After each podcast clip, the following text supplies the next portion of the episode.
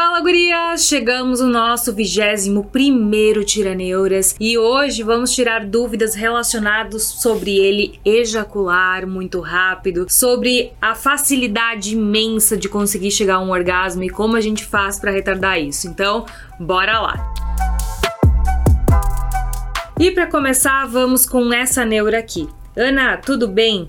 Não gostaria de ser identificada, mas preciso muito de ajuda. Ele nunca me faz chegar lá. Estamos juntos há quase quatro anos. É perfeito, mas ele goza em três minutos. Já reconheceu que não consegue segurar mais que isso, mas nunca foi atrás de ajuda. Que médico poderia ajudá-lo? Pelo amor de Deus, está insustentável para mim sempre ter que ficar na vontade porque para ele já foi o suficiente. Ixi, minha querida, como isso tá cada vez mais comum de relato, principalmente porque até uns anos atrás, a gente tinha a ideia que a relação acabava no momento que o cara tinha ejaculado. Então, ah, ele finalizou, ele gozou, então a relação acabou por aí. Mas será que precisa ser assim mesmo ou a gente pode fazer algo de diferente nos nossos momentos de intimidade para conseguir prolongar o prazer? Como eu sempre falo para vocês, mulheres são multiorgásticas. E sim, a gente tem, li tem língua, tem dedo, tem vibro, tem inúmeras possibilidades para fazer a chegar lá. Só que tem um porém. Se tu não tá satisfeita com 3 minutos de penetração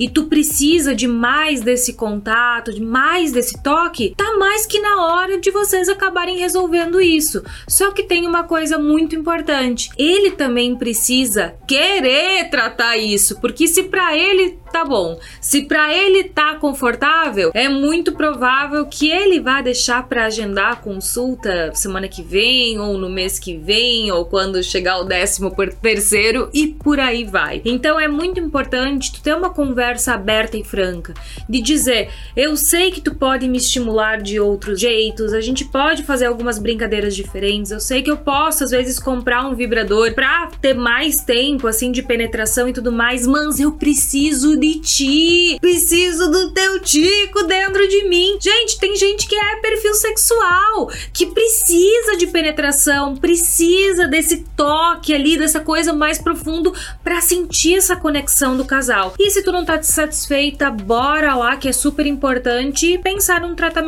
sim. E geralmente esse tratamento, em primeiro passo, é feito com um urologista, principalmente porque são anos, né? Anos de relacionamento e sempre foi essa média de três minutinhos e ele anda satisfeito com isso. Quando que a gente vai considerar a ejaculação precoce? Sim, pelo número, tipo 3 minutos, a gente já consideraria uma ejaculação precoce. Mas a gente realmente determina que uma ejaculação é precoce quando ela não satisfaz ambos do casal. Por exemplo, se ele, com 3 minutinhos lá de penetração, ficasse super satisfeito e tu também, aí a gente não teria com o que se preocupar. A gente se preocupa quando realmente isso traz alguma insatisfação dentro do relacionamento. E no caso de vocês, é pra ti que causa essa insatisfação. Então, o urologista é o profissional recomendado, porque a gente tem que ver o que que tá causando essa ejaculação precoce. Será que ele já se acostumou e realmente, ah, ele vai ter que fazer um esforço cursinho para aprender a controlar a sua musculatura íntima e relaxar no momento que vier o reflexo ejaculatório para conseguir estancar aquela, aquela ejaculação? Será que ele vai ter que chegar a usar algum medicamento para conseguir reduzir ali a sensibilidade, conseguir fazer o controle do orgasmo? Será que vai ter que ser encaminhado para uma fisioterapeuta pélvica para ver se não tem tensão ali da musculatura do assoalho pélvico e precisa aprender a relaxar essa musculatura? Então são múltiplos os fatores. Então, em primeiro passo, com certeza é o urologista, porque aí ele já vai fazer os exames de rotina, vai ver se tá tudo bem com a parte hormonal.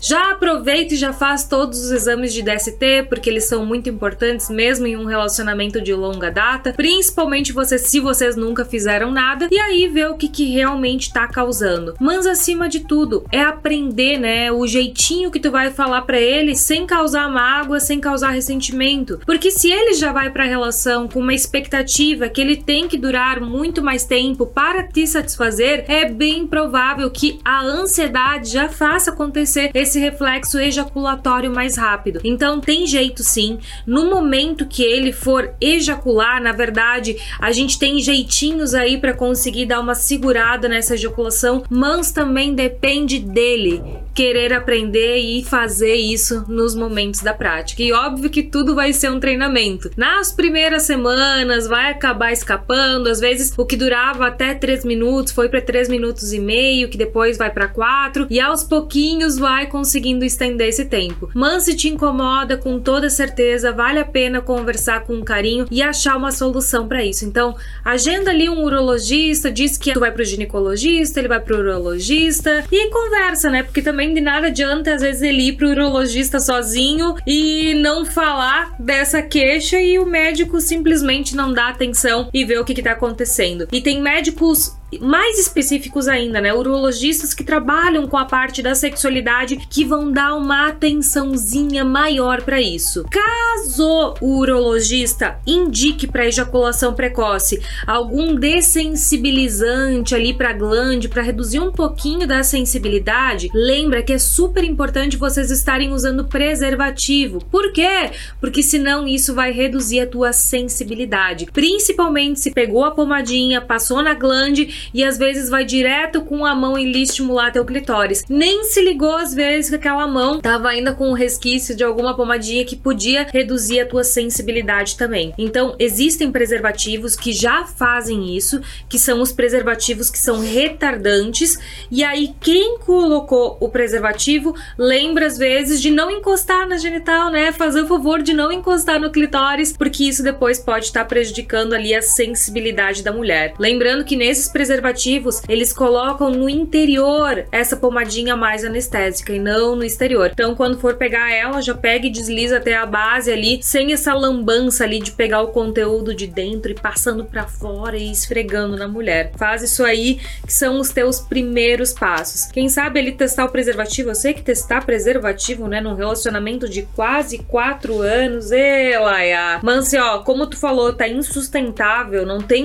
não é suficiente, resolve antes que isso aí vire uma trava maior dentro do relacionamento de vocês e acabe descontando no dia a dia, né? Daí soma que ele não lavou a lousa, soma que não levou o lixo para fora, soma que não tá demonstrando carinho em outros momentos, soma que não deu carona pós-trabalho, vai fazendo somas e às vezes acaba estourando a bomba. Bom, bora lá. Chegou uma outra neura aqui. Vagi, quando acontece um squirt, a mulher tem a percepção que tá saindo? Eu acho que tive um ontem. Tava de quatro, apoiada na cama, e quando olhei pro chão tinha uma poça de água no meio, entre meus pés. Eu sentia que tava escorrendo água nas coxas, mas achava que era suor. Me assustei porque não senti saindo nada perto da uretra. Dei uma olhada na internet e vi que pode sair da vagina também, mas fiquei encucada chocada com isso, de saber que se a mulher consegue sentir quando vai ter e quando sai. Nunca tive antes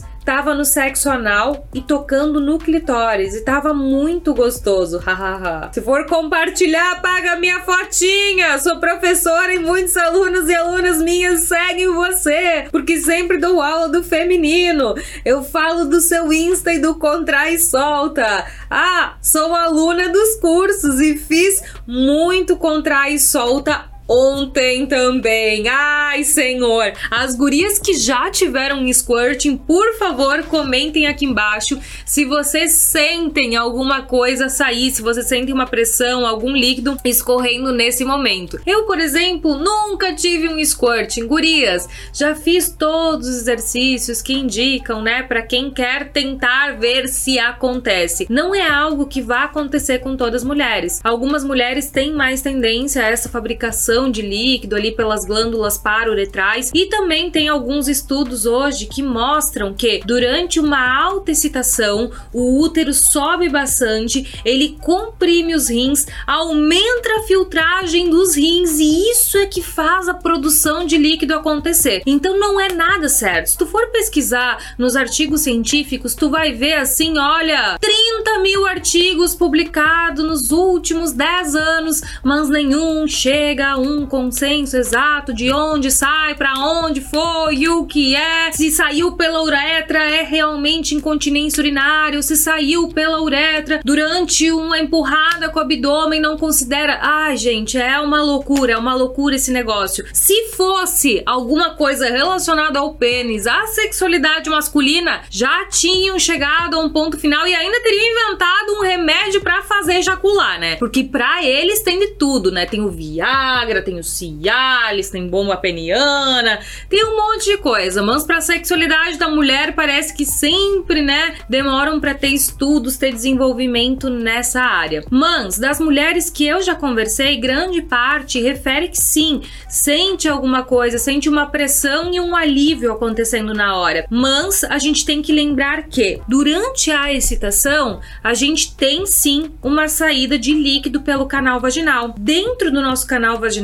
as paredes, elas são muito parecidas com o interior da bochecha. Se tu colocar o teu dedo aqui no canal e deslizar, tu vai ver que é quente, que é úmido, que é, é muito parecido com o interior da boca. E essas paredes, elas começam tipo fazer uma salivação, uma transpiração, então tem uma umidade rolando ali no interior do canal. E principalmente se tu tiver um período do mês que a tua secreção ela tá mais fluida, tu pode perceber sim que pode estar tá escorrendo também do canal essa lubrificação. Além disso, a gente tem as glândulas de Bartolin que ficam na entradinha do canal vaginal e conforme a gente vai se excitando, essa glândula ali ela vai trabalhando. E se a gente faz o contrai e solta, a gente estimula ainda mais a lubrificação. E lembrando que quando a gente faz o contrai e solta, a gente chama mais circulação ali pro nosso canal vaginal. Então a gente fica mais quente, a gente fica mais úmida, fica tudo muito mais gostoso ali nos momentos de intimidade. Mas as glândulas, que são as glândulas de skin por onde deveriam sair a, a ejaculação feminina, elas ficam um pouquinho mais para cima ao lado da uretra. Então seria por aí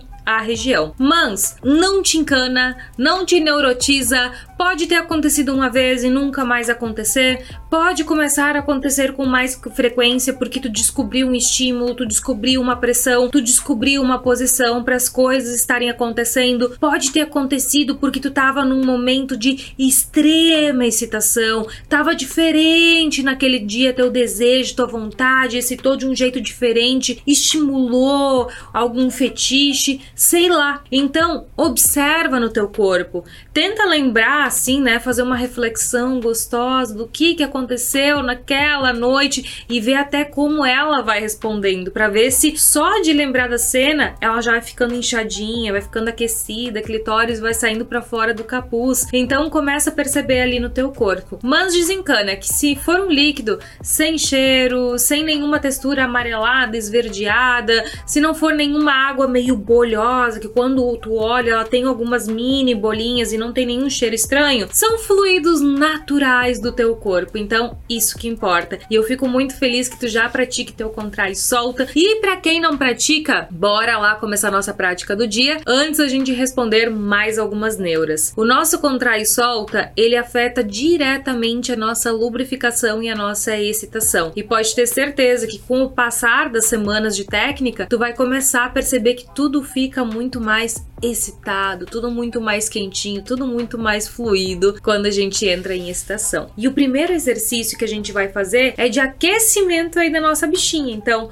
contrair, soltar, contrair, soltar. E vamos tentar fazer com um ritmo. Eu te aconselho a pegar e fechar o olho para tu tentar fazer com uma velocidade. E se tu quiser já treinar, por exemplo, numa posição de quatro, numa posição de ladinho, algo mais sugestivo, pode ir indo para posição, porque afinal depois a gente vai colocar tudo isso na prática, né? Então, bora lá. Preparadas? Contrai como se quisesse segurar o xixi e relaxa e vem. Dois três, quatro, cinco, seis, sete, oito. Respira. Nove, dez, onze, doze, treze, 14, só mais uma, 15. Relaxa e descansa. Ali uns 45 segundinhos de descanso. Lembrando que clitóris, uretra, vagina, períneo, ânus, tudo vai contrair e cuida para ver se tu não tá ativando muito abdômen, muito meio de coxa, muito bumbum, se tu tá conseguindo respirar, porque eu tô aqui fazendo junto com vocês. Eu já aproveito e já pago o meu exercício junto, né? Tá garantido pelo menos duas vezes na semana. Lembrando que a gente deve fazer pelo menos três. Mas já é um grande passo para quem nunca fazia nada, começar a fazer duas vezes já é fantástico, né? Tem tiraneura duas vezes por semana. Então, bora lá. Contrai forte, solta bem. Dois, três, quatro, cinco, seis, sete, oito, nove, dez, onze, doze, treze, 14 15, relaxa e descansa. Eu quero que tu tenha uma percepção ali da tua região íntima para ver se o clitóris tu consegue sentir ele se mexendo. Eu, por exemplo, eu tô de calça jeans e estou com as pernas cruzadas, então eu tô apertando a bichinha ali, tô comprimindo com a minha calça. Então eu consigo sentir ali o clitóris fazendo uma movimentação. Mas Vage, como que assim o clitóris mexe? Sim, o clitóris mexe. Quando tu levanta aqui esse capuzinho e tu faz uma contração como se quisesse segurar o xixi, tu vai vendo esse clitórisinho aqui, ó, fazendo uma leve movimentação. E isso é fundamental pra gente ter mais prazer nos nossos momentos de intimidade. A gente tem uma musculatura ali para deixar o clitóris mais ereto e tu conseguir desfrutar mais nos momentos de intimidade com muito mais prazer. Últimos segundinhos de descanso, se tu quiser, tu pode mudar de posição para ver se tu percebe alguma diferença. Está contraindo muito o abdômen, deita de lado, deixa a barriga cair pro lado e assim tu vai conseguir isolar mais a musculatura ali de dentro da tua pelve. Bora lá, preparadas? Respira, concentra e foi. Contrai forte, solta bem. Dois, três, quatro, cinco, seis, sete, oito, nove Desce, respira. Onze, doze, treze.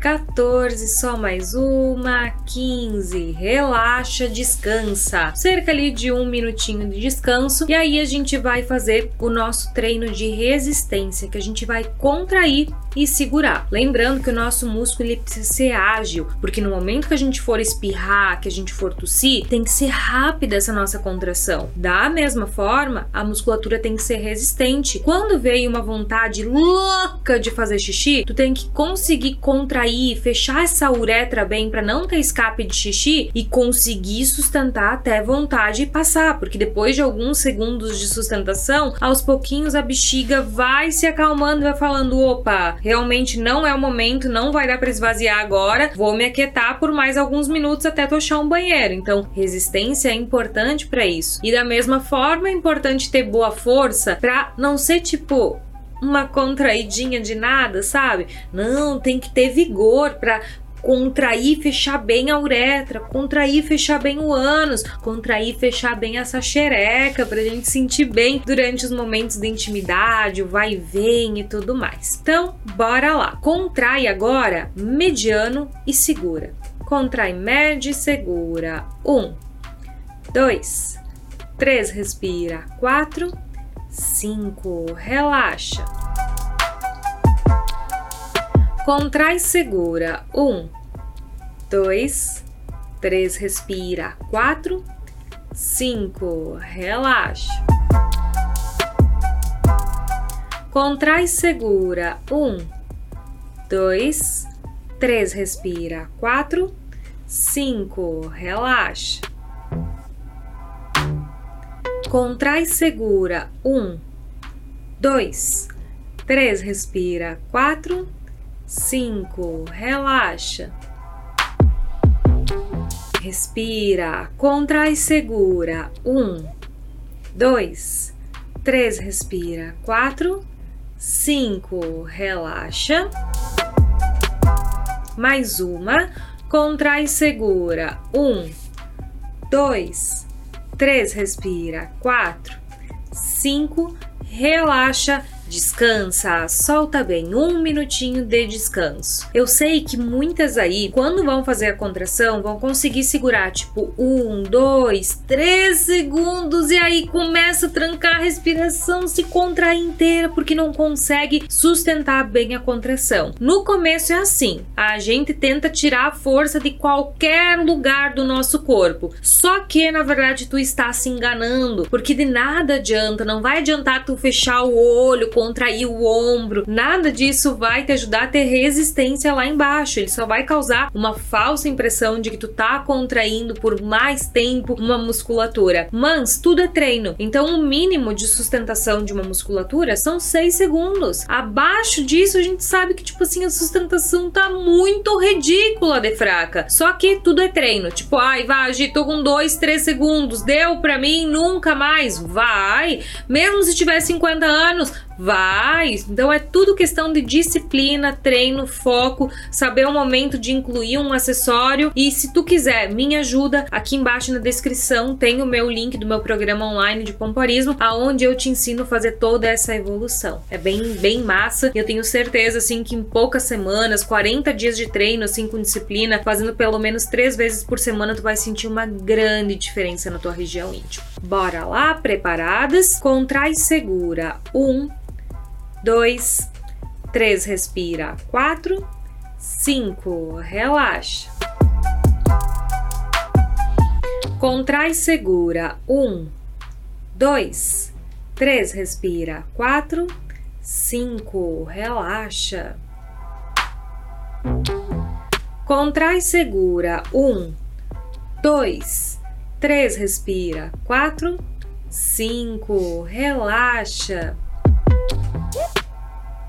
Contrai segura. Um, dois, três, respira. Quatro, cinco, relaxa. Contrai segura. Um, dois, três, respira. Quatro, cinco, relaxa. Só mais uma. Contrai segura. Um, dois, 3, respira. 4, 5, relaxa, descansa, solta bem, solta tudo. E antes de eu dar tchau para vocês, né? Eu quero saber aí como vocês estão se sentindo. Deu para contrair e sustentar? Deu para contrair e respirar?